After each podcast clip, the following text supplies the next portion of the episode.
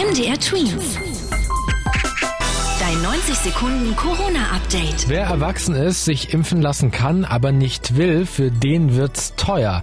Im neuen Beschluss nach dem Corona-Gipfel gestern heißt es, die Corona-Tests sind ab dem 11. Oktober nicht mehr kostenlos. Das bedeutet, dass die meisten Menschen, die nicht geimpft sind, bald zahlen müssen, um zum Beispiel in ein Restaurant oder zum Friseur zu gehen.